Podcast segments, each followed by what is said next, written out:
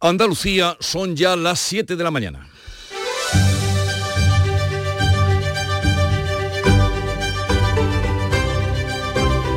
En Canal Sur Radio, La mañana de Andalucía con Jesús Vigorra.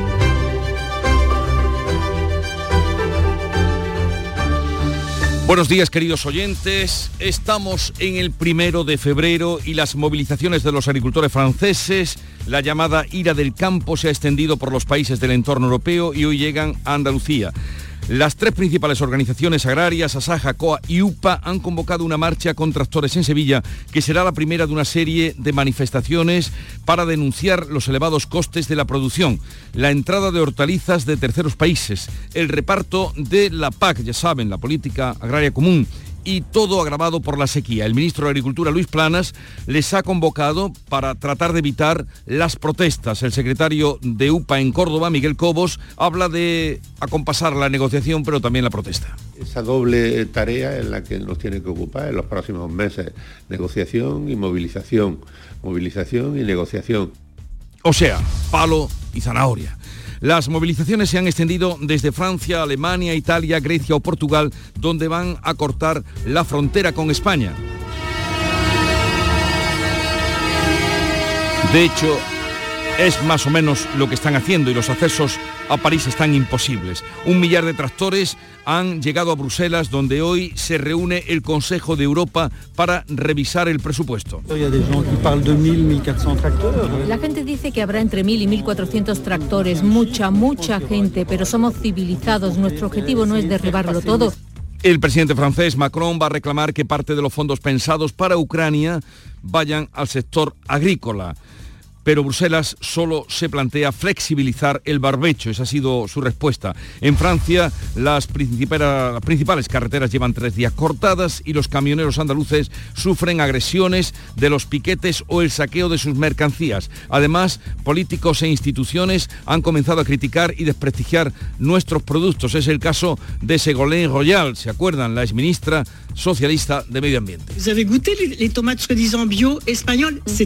¿Habéis probado los llamados tomates ecológicos españoles? Son incomibles. Habría que preguntarle, señora, ¿ha probado usted un tomate RAF en su vida? Para que diga esas cosas.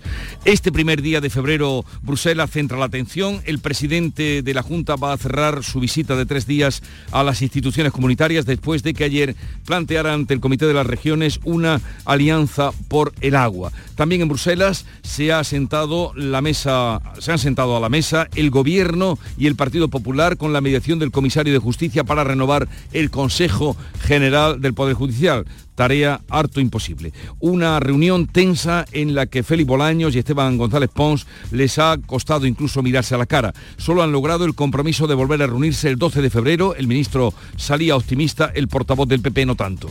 Estoy convencido que de la mano de la Comisión Europea tenemos esta oportunidad, que puede que sea la última oportunidad de recuperar esa normalidad, porque la justicia no aguanta más tiempo de bloqueo. Intentar negociar con el gobierno de Pedro Sánchez cuando uno defiende la independencia de los jueces no le permite a uno ser optimista. Pero estoy satisfecho con la reunión tal como se ha producido porque se han cumplido nuestras expectativas. Una reunión que llegaba después de que Junts bloqueara en el Congreso la ley de amnistía y acusara a los jueces de prevaricar. Los de Puigdemont amenazan al gobierno con dinamitar la legislatura si no aprueba los cambios para una amnistía integral e inmediata. De momento el Ejecutivo se resiste a introducir cambios y se muestra molesto con el revés de Junts. La portavoz Pilar Alegría asegura que la continuidad del Gobierno no está en duda. Queda todavía por, por delante más de tres años y medio y además la legislatura, en este caso, quien la decide es el presidente del Gobierno.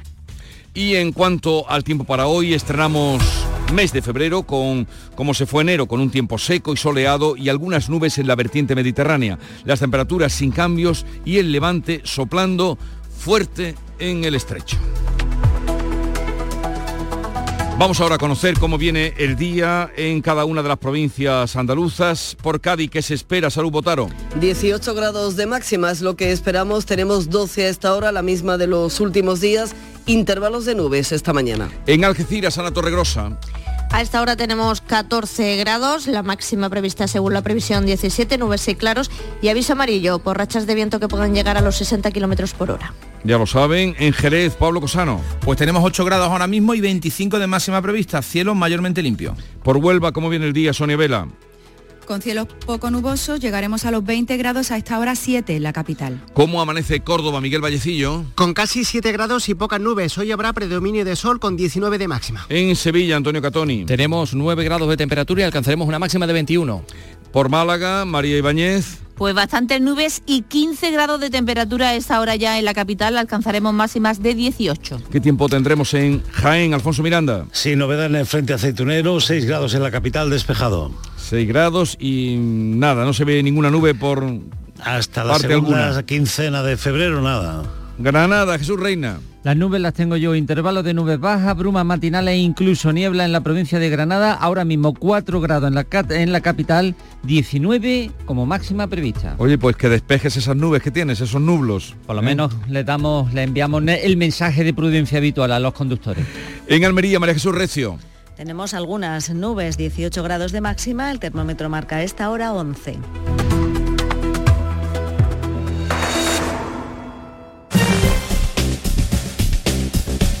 Pues vamos ahora a conocer cómo se circula por las carreteras de Andalucía a esta hora de la mañana. Desde la DGT nos informa Patricia Arriaga. Buenos días. ¿Qué tal? Muy buenos días. Pues arranca esta jornada de jueves y lo hace con tráfico en aumento en la red de carreteras andaluzas, especialmente de entrada a los grandes núcleos urbanos, pero de momento sin retenciones. Precauciones, o sí, si van a circular en la provincia de Huelva. Está cortada la Nacional 433 a la altura de Rosal de la Frontera en sentido Portugal por manifestación. Van a encontrar desvío debidamente señalizado.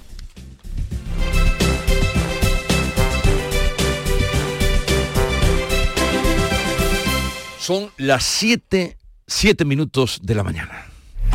Hay muchos tipos de energía, pero hay una que hace que todo avance, creando oportunidades de futuro, impulsando una industria verde, potenciando el desarrollo sostenible y generando bienestar. Una energía que lucha contra el cambio climático y respeta el medio ambiente. Descubre, conoce, aprende y disfruta de todo lo que las energías renovables pueden hacer por ti. Y haz brillar tu energía. Junta de Andalucía. En Canal Sur Radio, la mañana de Andalucía con Jesús Vigorra. Noticias. Vamos a contarles la actualidad de este día. Los agricultores y ganaderos andaluces se van a sumar hoy a las movilizaciones del campo que se están extendiendo por toda Europa y de qué manera. Los tractores han llegado ya a Bruselas, donde los 27 debaten hoy los presupuestos. Manuel Pérez Alcázar. Las tres organizaciones mayoritarias eh, de agricultores de Andalucía, Saja, Coag y UPA, han convocado hoy una tractorada en Sevilla bajo el lema Agua para el campo, alimentos para el mundo. Será el punto de partida de las protestas de los próximos días que el ministro Luis Planas quiere evitar con la reunión de mañana con estas organizaciones. Un plan de choque, dice Miguel Cobos, secretario de UPA en Córdoba, que combine negociación y movilización. Necesitamos un plan de choque a nivel eh, autonómico, a nivel nacional y a nivel europeo que ponga solución a todos los problemas que estamos teniendo los agricultores. Y eh, esa doble tarea en la que nos tiene que ocupar en los próximos meses, negociación y movilización, movilización y negociación. Movilizaciones que siguen la estela de las de Francia, donde se han producido las primeras detenciones de los piquetes que bloquean o saquean la carga de camiones españoles. Las protestas se suceden en Alemania, Italia, Grecia, incluso en la frontera entre España y Portugal. Son movilizaciones, como decimos, que están alcanzando eh, varios países del centro de Europa. Los agricultores andaluces piden simplificación y flexibilidad, de la PAC. Desde Bruselas, el presidente de la Junta, Juanma Moreno, ha criticado el reparto de los fondos que ha hecho el gobierno porque perjudica, dice, al campo andaluz, además de perder 500 millones de euros. La agricultura lo está pasando francamente mal. El reparto de la PAC que ha hecho el gobierno de España es francamente malo para Andalucía y como consecuencia de eso tenemos a nuestros agricultores y ganaderos en Andalucía en una situación muy difícil. Hoy los agricultores llegan con sus tractores a las puertas de las instituciones comunitarias en Bruselas. Anoche ya había un millar. Jusqu'à 1000 tracteurs, donc Bruxelles sera bloquée, c'est certain. On va Mil tractores, dice este agricultor belga, que hay en los alrededores de la capital belga que certifican que está bloqueada. El Consejo va a revisar hoy el presupuesto y la ayuda a Ucrania con las reticencias del húngaro Orbán. El presidente Macron se reúne a las 9 de la mañana con Ursula von der Leyen, a la que va a pedir que parte de los fondos para Ucrania se destinen al campo francés. Algunos políticos franceses abonan la teoría de que los productos españoles incumplen la normativa comunitaria y suponen una competencia desleal. Es el caso de la que fuera ministra socialista de Medio Ambiente, Ségolène Royal. ¿Habéis probado los llamados tomates ecológicos españoles? Son incomibles. Os digo que lo que se vende como bio español es falso y que las frutas y verduras españolas no cumplen los estándares franceses. Bruselas solo va a conceder hoy flexibilizar las normas del barbecho. Pues de este asunto mmm, hablaremos eh, con Luis eh, Miguel Fernández, que es el gerente de Coespal en Almería, que algo también tendrá que decirnos a esos... Mmm, en fin, es abruptos de eh, Royal, a la que tanto en algún tiempo aquí se tenía como, eh, en fin, un personaje con criterio, pero que ahora desprecia de esa manera los tomates. ¿Habrá probado esta señora un tomate de RAF, por ejemplo? En fin. Última jornada del presidente de la Junta en Bruselas, que va a volver a reivindicar la singularidad hídrica de Andalucía en el Comité de las Regiones. Este miércoles ha planteado una alianza por el agua. Nuria Durán. La singularidad de Andalucía justifica, según Juanma Moreno, la activación del Fondo de Solidaridad frente a la sequía. El presidente va a pedir a la ministra Teresa Rivera que eleve oficialmente a Bruselas la petición de ayudas para acometer obra hidráulica. Este miércoles Moreno ha propuesto la unión de las regiones, las regiones más afectadas por la sequía. Tengo que decir que empiezan a tomar conciencia de que este es un problema global, que no pueden mirar para otro lado y que nos tienen que apoyar en esta reivindicación para que la próxima Comisión Europea, que salga después de las elecciones en primavera del Parlamento Europeo, haya. Nosotros buscamos que haya un comisario que dedique políticas al agua y lo segundo y fundamental, eh, fundamental también, que esté en la agenda política, cosa que no lo, no lo hemos conseguido. Juanma Moreno pretende que la política de agua sea uno de los ejes fundamentales de la Unión Europea. Y los agricultores de Huelva, todo esto se manifiestan hoy ante eh, para exigir la infraestructura hidráulica al gobierno central.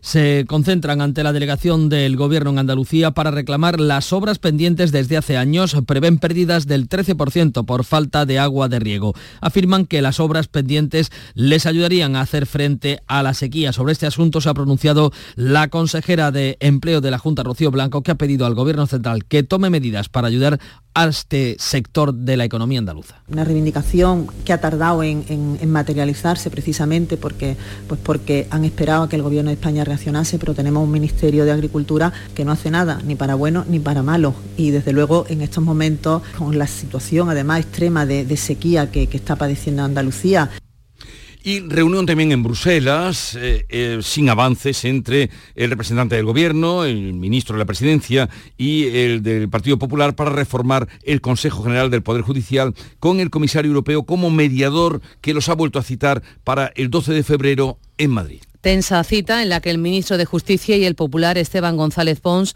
apenas se han sostenido la mirada. Félix Bolaños ha eludido explicar si la renovación del Consejo General del Poder Judicial se va a compasar de la reforma del sistema de elección de los jueces. Hemos hablado de distintos temas. A partir de ahora, pues nuestro método de trabajo va a ser un viejo conocido, como todos ustedes eh, conocen, que es discreción en las conversaciones y haremos públicos los acuerdos cuando los alcancemos.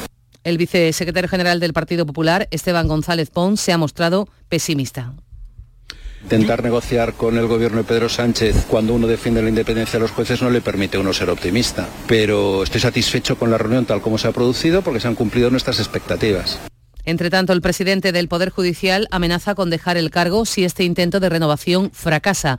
Vicente Aguilarte ha vuelto a pedir que dejen en paz a los jueces tras las acusaciones de prevaricación que ha lanzado Junts. Hago de nuevo un baldío, pero insistente llamamiento institucional a que nos dejen en paz a que no cuestionen la imparcialidad de los integrantes del Poder Judicial, cuyo proceder seguía, me consta, por el principio de legalidad.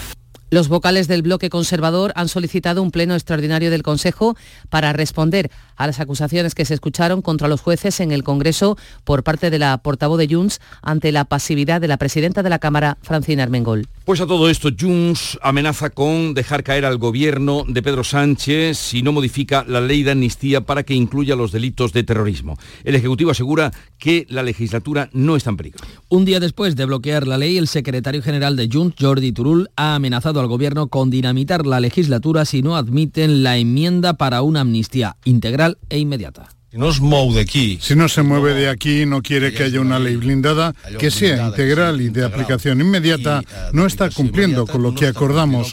O hay ley o esto se va a hacer puñetas. Concentrémonos en solucionarlo. Concentremos en solucionar eso. Desde Esquerra, el presidente catalán Per Aragonés crítica que la ley de amnistía no se puede poner en riesgo. Debe haber una reflexión por parte de todos los partidos políticos. La ley de amnistía es una ley necesaria y no debe ser puesta en riesgo. El portavoz del Gobierno, Pilar Alegría, desvincula el no de Junts a la amnistía de la duración de la legislatura. Queda todavía por, por, delante más de tres años y medio y además la legislatura, en este caso, quien la decide es el presidente del Gobierno. El presidente de la Junta considera que la legislatura ya es fallida y pide a Pedro Sánchez que rompa con Puigdemont o convoque elecciones. Por su parte, el líder del PP, Núñez Feijóo, asegura que la ley no se ha parado solo, se ha retrasado ante la reunión con el comisario de Justicia para renovar el Poder Judicial. Ante la reunión con Reiners de esta mañana, no podían ir con un proyecto como Jus planteaba. Ahora cuestión tienen un mes para seguir negociándolo. Por tanto, ayer no se paró la ley de amnistía. Y en este escenario, el diputado eh, catalán de Esquerra, Rubén Wagenberg, ha huido a Suiza y lleva semanas ausente, asegura, con una baja por ansiedad por el miedo a ser detenido por su participación en los altercados de tsunami que se investigan por terrorismo. Mientras la Comisión Europea confirma que ya investiga el contenido de la ley de amnistía, mientras el Parlamento Europeo ha aprobado una enmienda para prohibir indultos y amnistías por malversación. Hasta ahora el comisario de Justicia ha mantenido que observaría la tramitación de la ley, pero en respuesta al eurodiputado español Adrián Vázquez, la comisión reconoce que existe ya una investigación en curso. Por su parte, el Europarlamento ha aprobado una enmienda que pide prohibir indultos y amnistías por malversación en toda la Unión Europea. La enmienda ha contado con seis abstenciones y 17 votos en contra, entre ellos los del PSOE. No obstante, todavía no es firme, tendrá que ser ratificada por la Eurocámara en febrero. Continúa el juicio a UGT Andalucía. La Guardia Civil insiste en que el sindicato exigía un 10% de lo que facturaba a sus proveedores para financiarse con los fondos para la formación de la Junta. La Guardia Civil investigó a la decena de empresas de mayor confianza del sindicato de entre los 5.200 proveedores que tenía. El comandante al mando, que ha mantenido un tenso debate con los abogados defensores, insiste en que el sindicato exigía mordidas del 10% de lo que facturaba para financiarse. Que yo no lo sé. Usted no sabe si se impartió la docencia. Claro, pero yo no, yo, nosotros no decimos en ningún momento que la docencia no se haya impartido. Si aquí lo que se está diciendo es que hay determinadas documentaciones, determinadas facturas por determinados gastos que son los que se presentan. es que la pregunta es tan meridianamente clara. Pero es que yo no lo sé, si se lo he dicho. está, vale. No lo sabe. Que no lo sé. ¿Y eso lo investigaron? No. Porque sería lo primero. no, no investigaron. Lo primero es si se da una subvención. El instructor asegura que el sindicato cobraba por alquilar sus propias aulas para los cursos cuando eran los locales del propio sindicato. La anterior cúpula de UGT Andalucía se enfrenta a siete años de cárcel por fraude en subvenciones y falsificación. La Oficina Antifraude de la Junta de Andalucía ha abierto expediente sancionador al director general de Pesca, José Manuel Martínez Malía, por conceder ayudas a dos empresas de las que era socio. La resolución contra la que no cabe recurso ve incompatible el cargo con la concesión de ayudas, aunque no haya habido fraude ni daño a la arca pública. Son subvenciones de la Unión Europea que se conceden por igual a todo el sector pesquero por los paros biológicos. La entidad adscrita al Parlamento andaluz añade que esta falta, pudiendo ser calificada como grave, tiene menor entidad al haberse corregido a instancias de la persona investigada. Ahora la Consejería de Justicia debe dirimir si ha habido conflicto de intereses. Los grupos parlamentarios de PSOE y por Andalucía han pedido la dimisión del director general de Pesca, mientras que el Partido Popular descarta tomar medidas porque dice son faltas leves.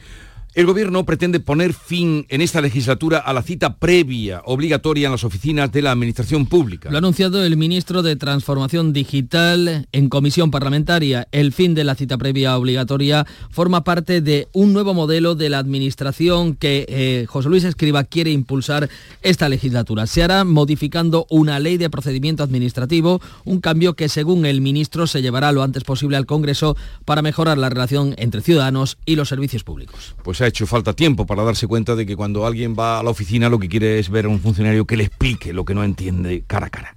Bueno, la Policía Local de Sevilla multará con hasta 750 euros las despedidas de soltero que transiten sin ropa o en ropa interior o que lleven complementos de carácter sexual. Los agentes podrán sancionar en Sevilla a quienes transiten o permanezcan en la vía pública o espacio público sin ropa o únicamente en ropa interior, con ropa o complementos que representen los genitales o con muñecos o elementos de carácter sexual. Se trata de un compromiso electoral del alcalde José Luis Sanz que ha salido adelante con los votos de PP, Vox, PSOE y con Podemos Izquierda Unida han votado en contra. La medida entrará en vigor al día siguiente de su publicación en el Boletín Oficial de la provincia. Despedido un profesor de un centro educativo de la Fundación Victoria de Málaga por tocamientos a 10 alumnos de entre 6 y 7 años cuando daba educación física y clases de refuerzo. El centro educativo religioso tiene toda la información preparada para presentarla a la Fiscalía de Menores. Portavoces de la diócesis malagueña han confirmado las denuncias de los familiares. Según estas denuncias, el profesor realizaba masajes y supuestos tocamientos como si fuera un juego. Algunos padres acudieron al centro que apartó cautelarmente al docente del contacto con los niños y encargaron un informe psicológico forense tras avalar este lo que decían los niños y escuchar las alegaciones del propio profesor. Y ha muerto uno de los cuatro ocupantes de una narcolancha al colisionar contra una patrullera de la Guardia Civil en la desembocadura del Guadalquivir después de una espectacular eh, persecución. Son las 7.21 minutos de la mañana. La mañana de Andalucía. En Logística Castillo disponemos de terreno para estocaje de contenedores y maquinaria portacontenedores para la manipulación y reparación de los mismos. Instalaciones con almacenaje en ambiente, refrigerado y congelado. Todos los servicios de transporte multimodal y gestión logística integral al cliente adaptado a sus necesidades. Logística Castillo, tu gestor estratégico en Sevilla para todo el sur peninsular.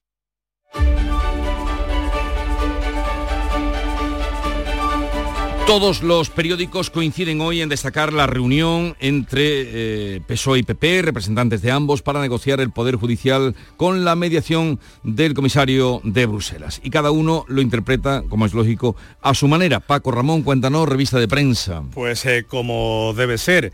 Eh, el diario ABC cuenta en su portada que Bruselas impone al Partido Popular y al Gobierno las condiciones en renovar y reformar el Consejo General del Poder Judicial. Emplaza el 12 de febrero a una nueva reunión de Bolaños y Pons, presidida por Reinders tras un encuentro frío y sin secciones. El diario El País, eh, también con la misma eh, fotografía de portada que se repite en el resto de la prensa, en el mundo, en la vanguardia y en la razón, utiliza la palabra intercede. Luego el mundo hace conjeturas acerca de si el PSOE acepta o no acepta hablar de la renovación, no solo del Consejo General del Poder Judicial, sino también del sistema de elección de los jueces y tanto la vanguardia como eh, la razón eh, relacionan este asunto, este encuentro, con las consecuencias de la devolución de la ley de amnistía a la Comisión de Justicia. Portadas que se traducen hoy en editoriales. Pues ABC titula el suyo Última gran oportunidad. Tanto el PSOE como el Partido Popular deben dar cumplimiento, dice el diario de Vocento, a las reiteradas peticiones de Europa para renovar el Consejo General del Poder Judicial y el mecanismo de selección de los vocales. La situación política en España, dice ABC, es lo suficientemente delicada como para que los dos partidos más votados asuman un liderazgo institucional que sirva, dice, para dar cumplimiento a dos recomendaciones que atañen a nuestra calidad democrática. El país se centra en la mediación de Bruselas, de hecho titula su editorial Un mediador en Bruselas. Hay que celebrar, dice, el mínimo de cielo para la renovación del Poder Judicial a pesar de la innecesaria teatralidad. Dice el diario de Prisa que el gobierno y el PSOE se han abierto a esa posibilidad de cambiar el método de elección, pero siempre que primero se haga la actual renovación. Hay que aceptar, subraya, que mientras el PP disponga de minoría de bloqueo, el actual sistema de elección no es operativo. Pero no se puede abordar su reforma, añade, bajo el chantaje de quien lo ha dinamitado. En el mundo, el titular elegido es el, eh, el siguiente, una negociación inédita que también pone a prueba a la misma Unión Europea. La crítica situación de deterioro institucional de España se puso de manifiesto eh, ayer, se puso de manifiesto este miércoles, con una imagen inédita en Bruselas, donde el comisario de Justicia, Didier Reinders, actuó como supervisor de las negociaciones entre PSOE y PP para renovar el Consejo General del Poder Judicial, una imagen inédita en nuestro país. El PP eh, dice el mundo, arrastra una losa en la percepción social, porque se negó a hacer una, con mayoría absoluta la reforma que ahora exige desde la oposición. Sabe el PP, dice el mundo, que no hay acuerdo posible sin garantías claras y que la reforma del modelo que aconseja la Comisión debería ser ineludible. Se postula, por tanto, el mundo para que la renovación del Consejo General del Poder Judicial vaya acompañada del cambio del sistema de elección de los jueces. Aquí en Andalucía, el grupo de prensa eh, Yolí dedica su editorial al último decreto aprobado por la Junta de Andalucía para los pisos turísticos. El final del caos, se pregunta en el editorial. El decreto de la Junta llega tarde, eso señala el grupo de periódicos andaluz, pero los ayuntamientos cuentan, por fin dice, con un instrumento para regular una actividad en la que ha imperado el caos. El decreto señala ganaría una eficacia, ganaría en eficacia, perdón, si formase parte de un conjunto de medidas para poner orden en el conjunto de un sector turístico convertido, añade, en buena parte de Andalucía, en un fenómeno de masas con las consecuencias que ello comporta para nuestra tierra, para nuestras ciudades. ¿Y alguna viñeta que destacar que te haya llamado la atención? Bueno, vamos a quedar hoy con la de Nieto, con su fe de ratas en ABC. Se ve eh, en tres, eh, tres acciones eh, en una misma viñeta. Se ve al presidente del gobierno con un globo en el que se puede leer, un globo amarillo en el que se lee la palabra amnistía, con un Puigdemont convertido en niño pequeño, enrabietado, de espaldas. Se acerca con un globo para dárselo. En la siguiente insiste en dárselo, el globo se va hinchando y en la última el globo se lleva al cielo a Pedro Sánchez. Siete, el cielo puede esperar que decía aquella película. Magnífica, por cierto. 7, 27 minutos de la mañana y vamos con Nuria Gaciño, Información Deportiva. Buenos días, Nuria. Hola, ¿qué tal? Muy buenos días.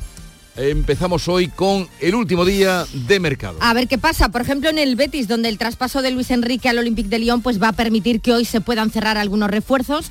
Con Luis Rioja del Alavés ya se ha alcanzado un acuerdo, aunque ahora hay que esperar la confirmación por parte del club vitoriano. En el caso de Pablo Fornals del West Ham, este se habría bajado el salario para poder venir al Betis. No hay tanto optimismo con el jugador de Osasuna, con Chimi Ávila.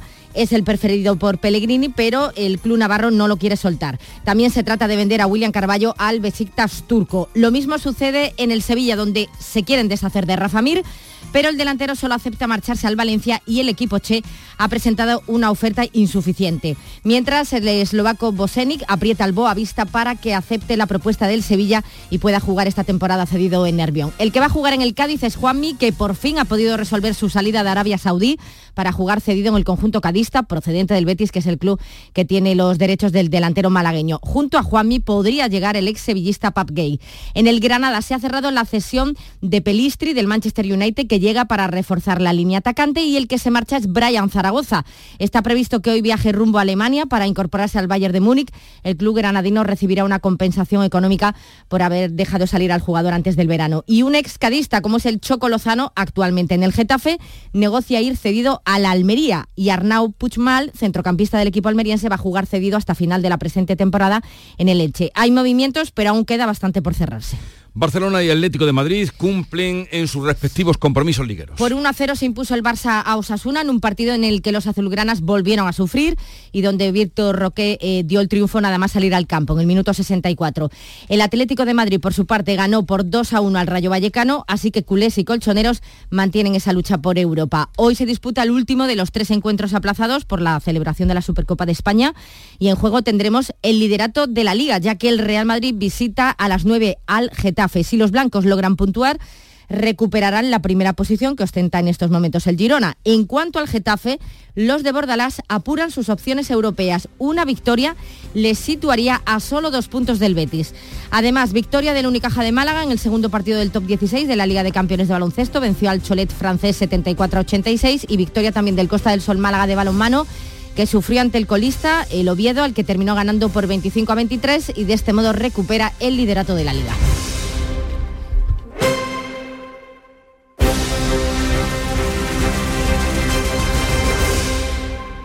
Canal Sur Radio, la radio de Andalucía.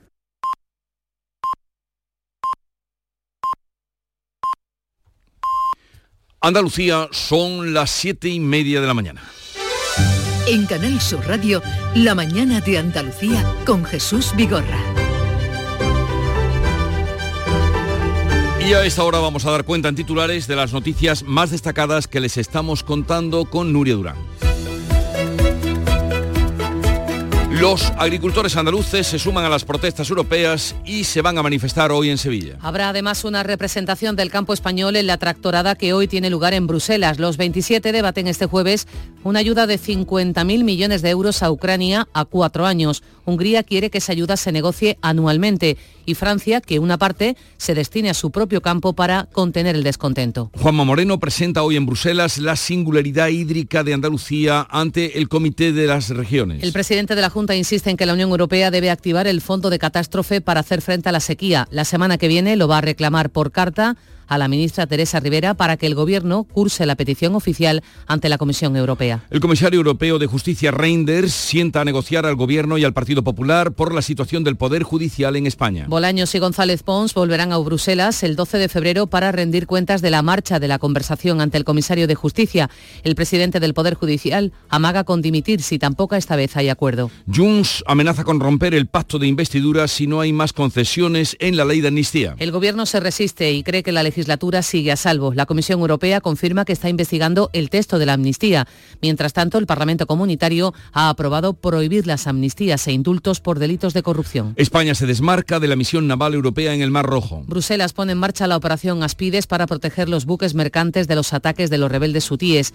El despliegue va a comenzar a mediados de mes. Borrell pide a los países que no participan que se echan a un lado y no obstruyan la misión. Y vamos a recordar el tiempo para hoy. La predicción indica tiempo seco, soleado, con nubes en la vertiente mediterránea. Temperaturas sin cambios, hoy las máximas van a estar comprendidas entre los 21 grados de Sevilla y los 17 de Jaén. Sigue activo el aviso amarillo por oleaje en el área del estrecho.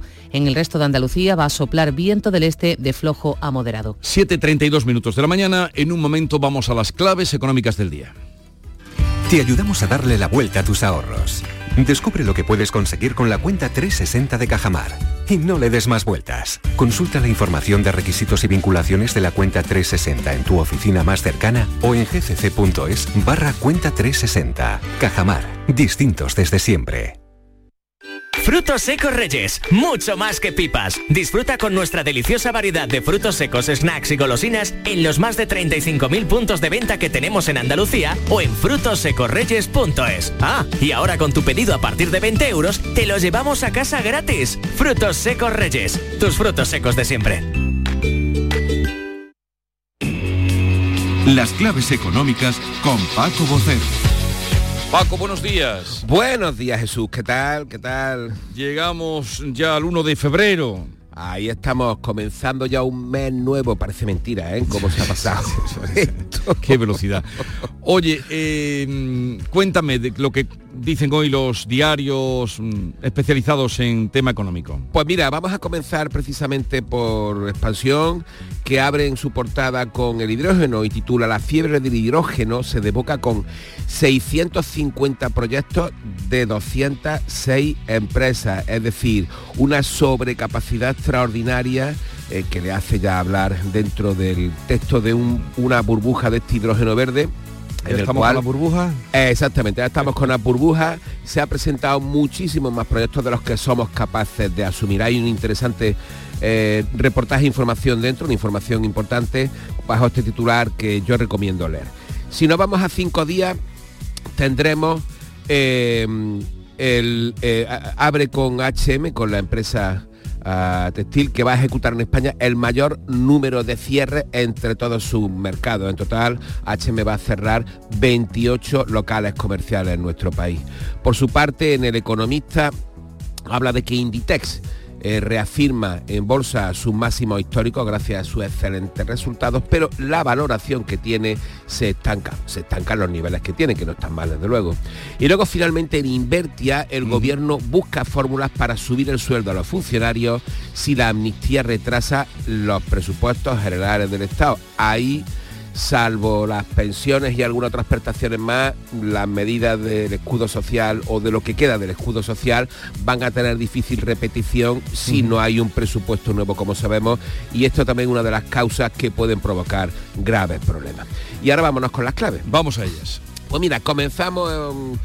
febrero con la previsible decisión que supimos ayer de la Reserva Federal de no tocar los tipos de interés y el mensaje de que las bajadas al otro lado del Atlántico no van a tardar demasiado. Es decir, una cosa muy similar al BCE la semana pasada, viniéndonos mucho más cerca. Eh, ayer ya el Banco de España dio por completa la transmisión de la política monetaria y la subida de los tipos de interés a la economía real. ¿Qué quiere decir esto? Que el coste de la deuda de las empresas, de los hogares y de los hogares, de nuestros hogares, incluyendo la hipoteca, va a comenzar a caer a lo largo de este año. Una buena noticia.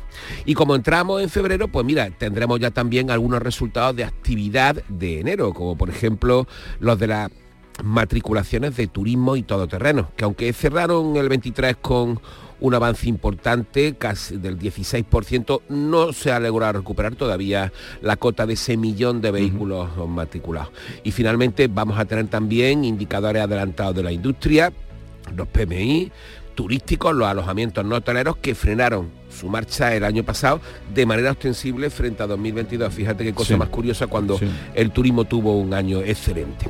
Por cierto, lo contrario, como te digo, de lo sucedió con las insolvencias empresariales, que también cayeron de forma relevante en 2023. Y es que con datos de crédito y caución, los concursos de empresas cayeron un 27% el año pasado frente a los aumentos del 30 en el 21 y en el 22. Esto supone volver a los números antes de la pandemia. Mm. Es también una buena noticia que haya menos cierres, desde luego, de empresas. ¿Y qué más tendremos para hoy? Pues mira, vamos a mirar a Bruselas porque Bruselas publica... Todo pasa por Bruselas. Exactamente. Te iba a hablar del campo, pero ya lo voy a dejar porque ya hemos dicho lo que tenemos que dejar y decir perdón. Y después de haber escuchado lo de Segolín Royal, de verdad, mm. eh, uno, uno se pone, pero, uno se pone un poquito. Pero esto es el nacionalismo. Mm, bueno, no solamente, yo creo que es un grado de nacionalismo un poquito más avanzado ya. Yo creo que el chauvinismo nacionalismo. Eh, eso es el chauvinismo francés. Quien no lo tuviera claro, este es el chauvinismo francés. Que una persona... sin duda ninguna. Bueno, pues yo te apuntaría, te dejaría eh, la publicación de la inflación de, enero, de, enero perdón, en la eurozona, eh, que la va a publicar Bruselas, y también va a avanzar datos de empleo. Y bueno, nos metemos como última cosa en estas semanas de presentación de resultados empresariales de las grandes empresas cotizadas, tanto en Europa por supuesto en nuestro país, como al otro lado del Atlántico, en Estados Unidos, pues mira, hoy va a ser un día curioso porque les va a tocar el turno de presentar resultados a las grandes tecnológicas americanas. Y eso siempre tiene su efecto en los medios, en los índices y en los mercados. Va a ser... es una de las cosas que siempre se espera con atención. En fin, esperemos. Eh, por cierto que eh, lo del ministro Escriba, que sea ahora el que va a quitar la cita previa, lo ha anunciado, lo has oído, ¿no? Absolutamente, claro que lo he oído. Es que esto, esto merece un análisis un poquito, esto merece unas claves. Sí, ya le daremos su día, pero que sea ahora eh, José Luis Escriba mm, el que va a quitar la cita previa. La ironía, la ironía, es que la ironía es tremenda. Vamos. En fin, hasta mañana Paco, que tengas un bonito día. Hasta mañana igualmente. Hasta luego. Todo el deporte de Andalucía de toda Andalucía lo tienes en El Pelotazo. 10 y 5 de la noche, esta es la sintonía del pelotazo, esta es la sintonía de Canal Sur Radio. Programón. Esto solo pasa aquí. Usted ha dicho el pelotazo, ¿no? Ha empezado Eh. con el programa, se llama el pelotazo. Claro. Pues eso es lo que queremos nosotros dar, el pelotazo. El Pelotazo de Canal Sur Radio con Antonio Caamaño. De lunes a jueves desde las 10 de la noche. Contigo somos más Canal Sur Radio. Contigo somos más Andalucía. Vamos con otras noticias de Andalucía. Eh, Sorprende esta que ahora nos explicará Salud Botaro con detalle. ¿Qué es eso de que no habrá recogida de basura durante el Carnaval de Cádiz, Salud? Pues que va a haber huelga, Jesús. Comisiones Obreras, UGT y USO han ratificado una convocatoria en el servicio de limpieza a partir del 10 de febrero, que como saben es el primer fin de semana de carnaval. Esto ya era una huelga anunciada que se ha ratificado en las últimas horas. Ahora veremos eh, qué se hace de aquí a esa fecha para intentar revertir la situación, porque los trabajadores denuncian la falta de interés por parte del ayuntamiento y reclaman mejoras en las condiciones laborales y salariales. Por ejemplo, que no se les siga retrasando la nómina, como viene ocurriendo en los dos últimos años. Veremos qué pasa. Ya veremos, ya veremos. Esperemos que hay días todavía para poder arreglar eso. Queda tiempo. El Ayuntamiento de Sevilla ha aprobado la subida de las tarifas del agua para la capital y otras 11 grandes localidades del área metropolitana. Antonio Catoni. Sí, eh, Jesús, se ha aprobado en el Pleno Municipal del Ayuntamiento de Sevilla eh, la subida entre un 15 y un 18% para la mayoría de los hogares sevillanos según su consumo medio, que sería efectiva a partir de primavera. El delegado de urbanismo Juan de la Rosa ha insistido en que es necesario compensar el déficit que tiene la empresa pública de aguas, Emasesa, e invertir para paliar la sequía, que en fin ya tiene seis años. dividir el impacto.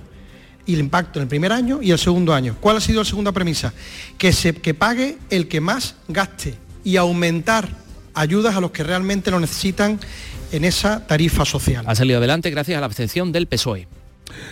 A ver esto cómo nos lo explica Jesús Reina, porque la zona de baja emisiones presentada por la capital granadina afectará por el momento solo a los coches muy contaminantes que no estén matriculados en Granada. O sea, que los que pagan en Granada mm, pueden circular y los que vayamos de fuera no. Es así, Jesús Reina. Exactamente, esa es la idea que ha expresado Marifran Carazo, alcaldesa de Granada, que lo primero que ha hecho es argumentar que el 70% del tráfico que soporta la capital es un tráfico que no viene de los propios habitantes de Granada. La limitación de acceso a la zona de bajas emisiones va a afectar a vehículos sin etiqueta medioambiental matriculados fuera de la ciudad de Granada y con una antigüedad anterior a 2006 en el caso de los vehículos diésel y anterior a 2001 en el caso de los vehículos de gasolina. Se ha anunciado que las multas llegarán el 1 de abril de 2025 y que la zona de baja emisión incluirá la práctica totalidad del casco urbano granadino.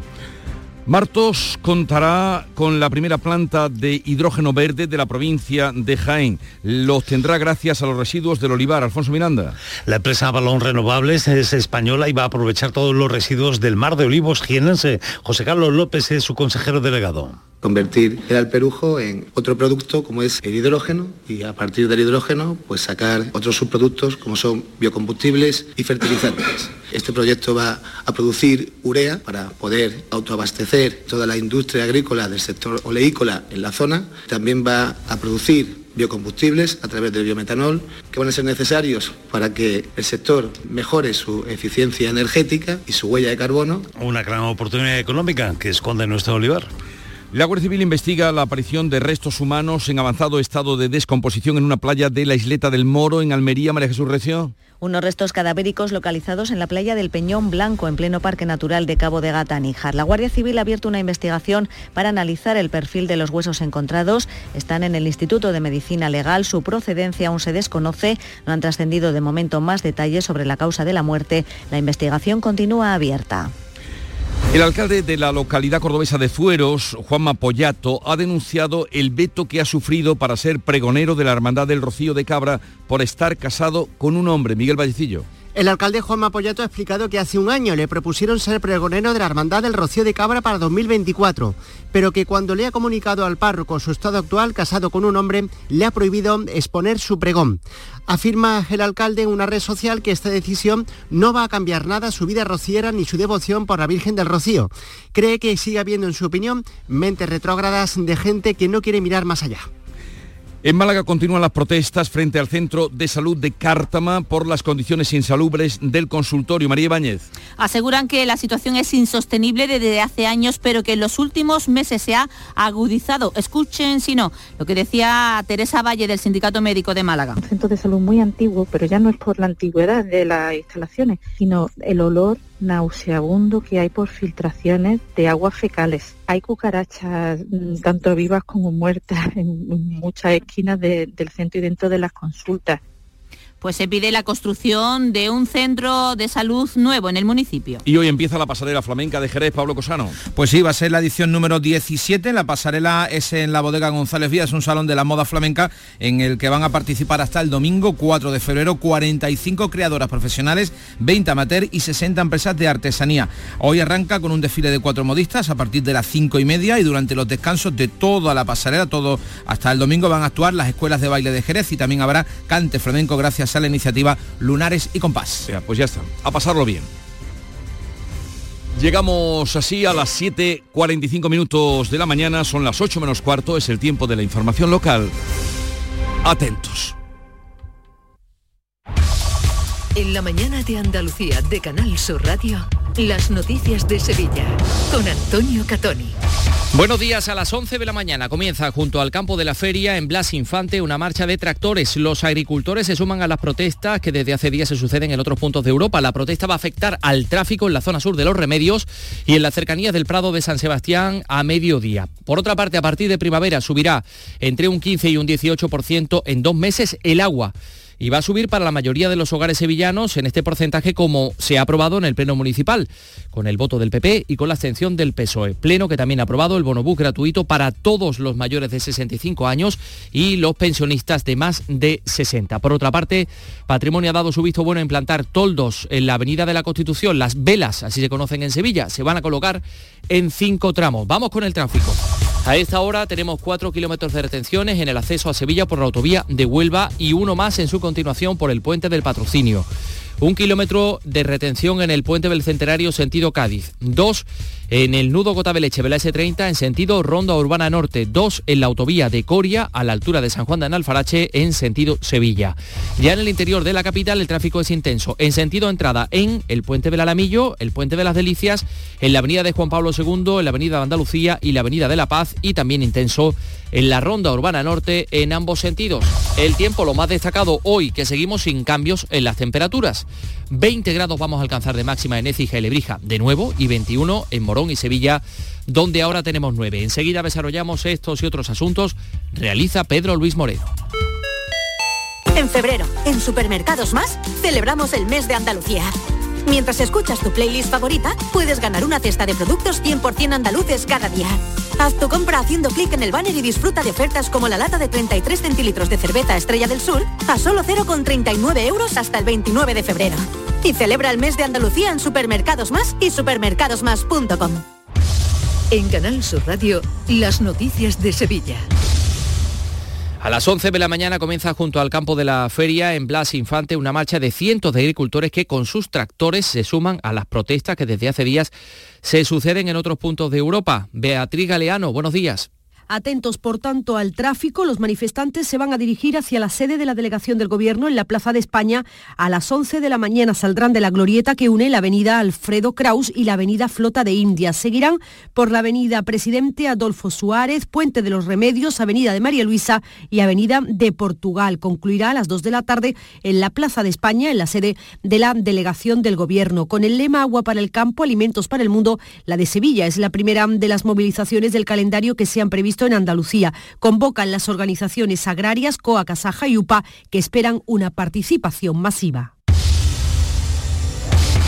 El Pleno Municipal de Sevilla ha aprobado la subida de las tarifas de agua que van a aumentar en dos años entre un 15 y un 18% para la mayoría de los hogares según su consumo medio. El delegado de urbanismo Juan de la Rosa ha insistido en la necesidad de compensar el déficit de Masesa e invertir para paliar la sequía y detallaba así esa subida. La vivienda de consumo eficiente ha sido un 15% distribuido en un 7,5 y en un 7,5 y esto afecta a un 40% de la población. La vivienda con consumo normal un 9% y un 9%, un 18%. Y esto afecta hasta el 80% de la población normal. Esfuerzo en la tarifa social. Se pasan de 8.000 familias a 10.000 familias beneficiadas una eh, subida que se va a aplicar en primavera, que ha salido adelante gracias a la abstención del PSOE, según la concejala socialista Carmen Fuentes. Así se ha evitado, el PSOE ha evitado una subida mayor. El señor Sanz pretendía aplicar al recibo del agua un tarifazo del 30% y gracias a la presión ejercida por los socialistas se ha conseguido bajar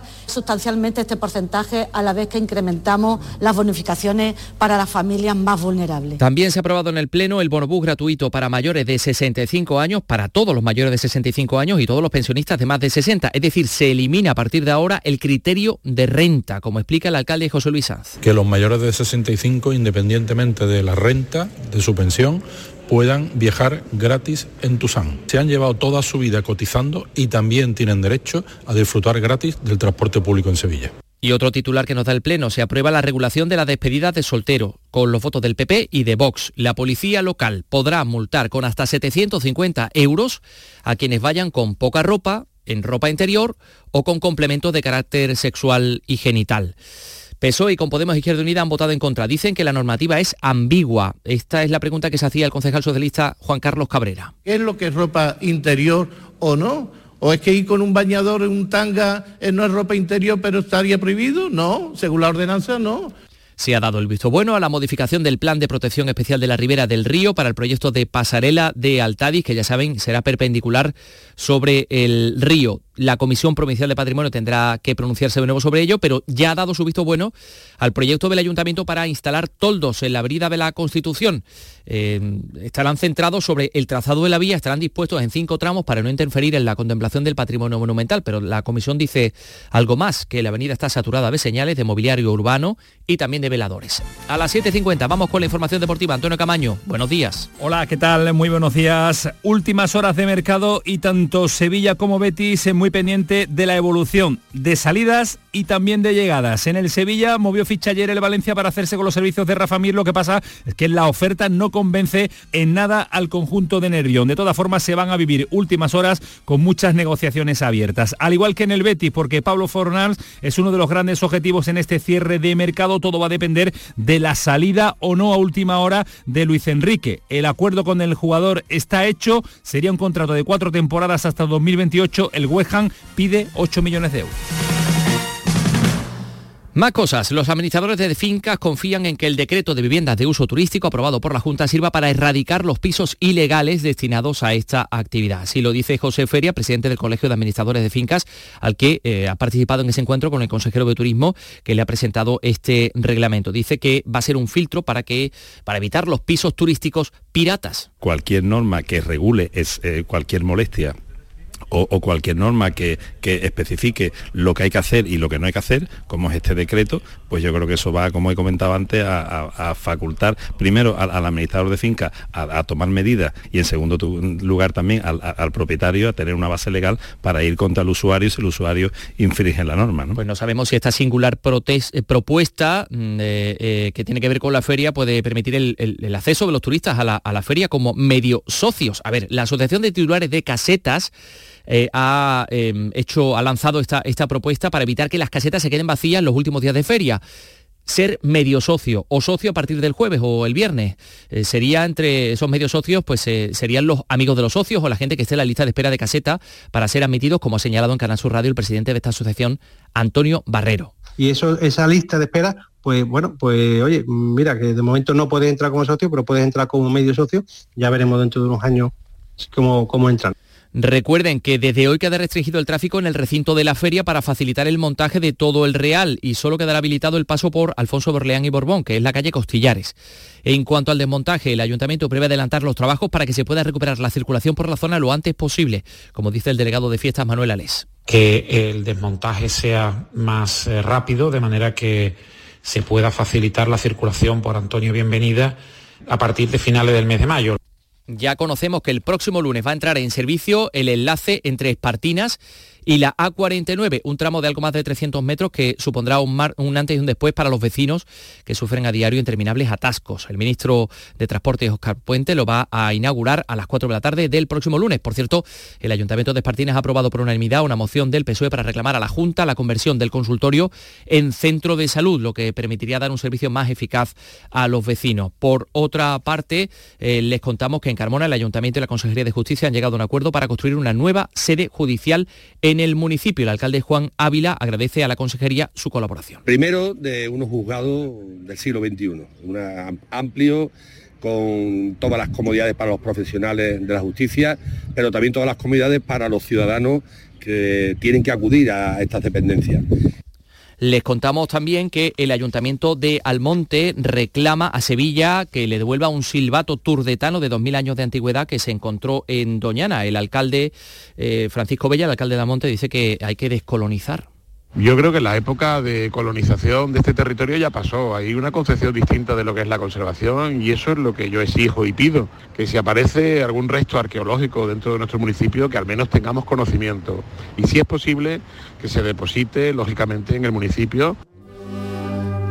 Y a las 10 de la mañana comienza en el campus de CEO Andalucía de Bormujos un encuentro académico dedicado a las marchas procesionales. Con un concierto de clausura interpretado por La Oliva de Salteras que están ustedes escuchando en estos momentos. 8 grados de temperatura en Sevilla Capital.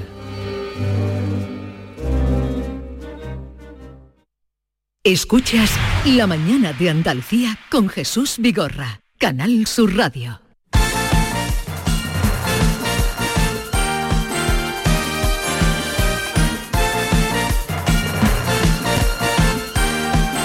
8 menos 5 de la mañana, Nuria Gaciño, buenos días. Hola, ¿qué tal? Muy buenos días. Arrancamos febrero y cerramos mercado. Pues sí, hoy último día de mercado donde la mayoría pretende hacer en unas horas lo que no se ha hecho en todo el mes de enero. Hasta ayer no cedió Luis Enrique en el Betis, no dio el sí quiero para cerrar su traspaso al Olympique de Lyon, aunque jugará cedido en el Botafogo brasileño. Esto va a permitir que hoy se puedan confirmar algunos refuerzos que ya están muy cerca. Con Luis Rioja del Alavés ya se ha alcanzado un acuerdo al parecer, aunque ahora hay que esperar el siguiente paso por parte del club vasco. También podría estar muy cerca Pablo Fornal del West que incluso se habría bajado el salario para poder venir al Betis.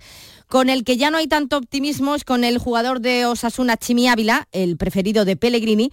Eh, pero el club, eh, porque el club, entre otras cosas, no lo quiere soltar, el club navarro. En la previa del partido de anoche de Osasuna con el Barcelona, el director deportivo osasunista, Braulio Vázquez, confirmaba que la intención es seguir contando con Chimi Ávila. Cierto que el Betis es uno de los equipos que lo pretende, pero bueno, esto es como, como todo, al final estos son tres partes y nosotros no queremos vender al Chimi, queremos que vuelva, que en principio a volver mañana y, que siga haciendo goles para, para nosotros, que es lo que al final para lo, para lo que lo firmamos. Pues mientras suspiran en el Betis por Chimi Ávila, también en el Granada ahora, se trata de dar salida a William Carballo al Besiktas turco, aunque parece que la operación no es sencilla. Lo mismo sucede en el Sevilla, donde tampoco parece sencilla la salida de Rafa Mira al Valencia, a pesar de que el equipo sevillista no cuenta con el delantero y este se quiere marchar. El problema es que solo se quiere ir al Valencia y el Cluche ha presentado una oferta insuficiente. Mientras en el apartado de incorporaciones, el eslovaco Bosenic aprieta al Boavista para que acepte la propuesta del Sevilla y pueda jugar esta temporada cedido en Nervión. El que ya ha solucionado su llegada al Cádiz es Juanmi, que por fin ha podido resolver su salida de Arabia Saudí para jugar cedido en el conjunto cadista, procedente del Betis, que es el club que tiene los derechos del delantero malagueño. En el Granada se ha cerrado la cesión de Pelistri del Manchester United, que llega para reforzar la línea atacante, y el que se marcha es Brian Zaragoza. Está previsto que hoy viaje rumbo a Alemania para incorporarse al Bayern de Múnich. El club granadino va a recibir una compensación económica por haber dejado salir al jugador antes del verano, que es la fecha marcada en su contrato con el Bayern de Múnich. Y un escadista, como es el Choco, eh, Lozano, actualmente en el Getafe, negocia ir cedido a la Almería. Hay movimientos, pero aún queda bastante por cerrarse, así que el día de hoy, sobre todo las últimas horas, como saben, van a ser intensas. E intensos por el sufrimiento fueron los dos partidos de liga que se jugaron anoche, partidos aplazados en su día por la Supercopa de España. Por 1 a 0 se impuso el Barça a Osasuna en un partido en el que los azulgranas volvieron a pasarlo mal. No fue hasta el minuto 64 cuando Víctor Roque saltó al campo que no llegó el gol de la victoria. Xavi, el técnico del conjunto azulgrana, elogió a sus jugadores y sobre todo a la afición. Yo de los jugadores no tenía ni una duda que iba a ser así, ni una. Y de la afición tampoco, porque al final nos han apoyado siempre. Yo he notado el apoyo de la afición siempre, siempre, siempre. Y hoy no tenía ninguna duda de que nos iban a apoyar y así ha sido. Necesitamos esto, la unión del barcelonismo para luchar por, por la Liga, para luchar por la Champions. Este es el camino, este es el camino. Creo que la reacción es muy buena hoy para, para el Barça. El Atlético de Madrid, por su parte, ganó por 2 a 1 al Rayo Vallecano, un triunfo que no merecieron los hombres de Simeone, que anoche no hicieron un buen partido, pero al final tuvieron una excelente recompensa. La verdad nos costó, no podíamos encontrar los caminos, teníamos espacio para correr, pero no podíamos correr bien. Por suerte encontramos en un partido que no jugamos bien un resultado que evidentemente es importante para nosotros, claro. Hoy se disputa el último de los tres encuentros aplazados por esa celebración de la Supercopa de España. En juego el liderato de la Liga, ya que el Real Madrid visita esta noche a las 9 al Getafe. Si los de Ancelotti logran puntuar, recuperarán la primera posición que ostenta en estos momentos el Girona. Muy difícil, que nos va a exigir mucho, pero el equipo está bien. Eh, partido exigente, eh, tenemos la confianza que el equipo está bien, eh, que, como he dicho, un partido crucial para, para la liga, para la temporada. En cuanto al Getafe, los de Bordalás apuran sus opciones europeas. Ojo porque una victoria les situaría a solo dos puntos del Betis. Además, victoria del Unigaja de Málaga en el segundo partido del top 16 de la Liga de Campeones de Baloncesto. Venció al Cholet francés 74 a 86. Y victoria también del Sol Málaga de balonmano, que sufrió ante el colista, el Oviedo, al que terminó ganando por 25 a 23 y recupera por tanto el liderato. Canal Sur, la radio de Andalucía.